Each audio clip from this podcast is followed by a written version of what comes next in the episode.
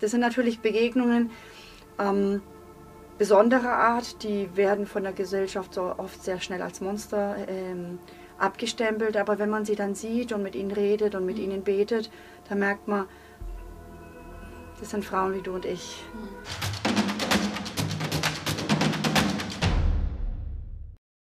Hi und Ulla, schön, dass du heute mit dabei bist. Mein Name ist Nicole und ich arbeite bei der DMG. Und ich sage herzlich willkommen bei Mission Hoch 3, wo wir gemeinsam nachdenken über Gott und die Welt. Und bestimmt ist heute auch was Neues für dich mit dabei. Mein Gast ist heute Judith Heise de Cabral. Sie ist seit 14 Jahren in Argentinien und ist dort unterwegs in Jugend- und Frauengefängnissen und hat dort schon ganz viele und ganz extreme Begegnungen gehabt. Wir sprechen nämlich heute über deine drei wichtigsten Begegnungen in der Mission. Liebe Judith, hola, ¿cómo estás? Bien, ¿y vos? Muy bien. Du bist ja in Argentinien, hast dort eine ganz beeindruckende Arbeit. Ähm, kannst du uns mal erzählen, in Argentinien, wie bist du dort den Menschen, wie bist du dort Gott und auch wie dir selbst begegnet? Mhm. Naja, 14 Jahre, da hat man viele Begegnungen. Die Begegnungen, die mich am krassesten vielleicht beeindruckt haben, ist ähm, erstmal im Jugendgefängnis. Wir haben da sehr kleine Jungs schon, also mit elf oder zwölf. Manche sind so unter Drogen. Dass äh, erstens schauen sie aus wie alte Opas, aber die haben dann teilweise wirklich auch gesagt, Judith, ich, ich habe gestern Nacht meinen besten Freund umgebracht, ich stand so unter Drogen. Und das, ähm, mhm. das waren echt erschütternde, erschütternde Begegnungen, auch, ähm, auch im Frauengefängnis. Ich arbeite da vor allem mit Frauen, die sehr hohe ähm, äh, Strafen bekommen haben, weil sie ihre Kinder verkauft haben oder umgebracht haben oder ihre Männer auch.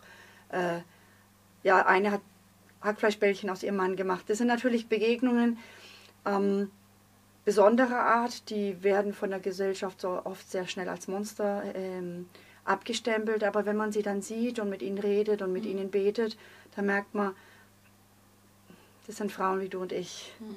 ähm, wo Gott einfach daneben steht und, ähm, und um sie weint und ihr Schicksal sieht und ähm, auch betrauert, was für falsche Entscheidungen sie getroffen haben. Und äh, in diesen Begegnungen äh, merke ich auch, ähm, dass ich mir selbst darin begegne mhm. und merke auch, was für falsche Entscheidungen ich manchmal treffe oder wo ich ähm, Gott mein Misstrauen ausspreche ähm, und dann ja auch falsche Entscheidungen treffe und mhm. wo ich denke, unter gewissen Umständen, unter bestimmten Voraussetzungen wäre ich zu jeder Sünde auch in, in der Lage, auch, ähm, auch zum Mord.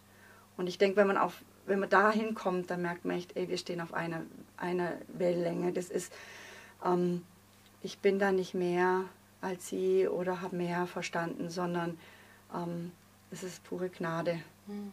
ähm, dass mein Leben anders verlaufen ist mhm. und dass ich Jesus einfach viel früh, früher kennengelernt habe, bevor meine Impulsivität mich ins Gefängnis gebracht hat. Mhm. mhm. Ja, danke für deine Offenheit. Du reist ja nächstes Jahr aus. Mhm. Wann genau? So Gott will, nächstes Jahr im Herbst. Wieder nach Argentinien. Ja, genau. Okay. Gracias, Judith. Gottes Segen dir und deiner Familie auch weiterhin. Ja, wenn du willst, dann schreib uns doch mal deine krassesten Begegnungen mit Gott, mit den Menschen und mit dir selbst. Das waren jetzt gefühlte drei Minuten Mission hoch drei und wir sehen uns wieder in drei Wochen. Und ich sag bis dahin, hasta pronto. Ja, und wir trinken unseren Mate jetzt, oder? Mhm.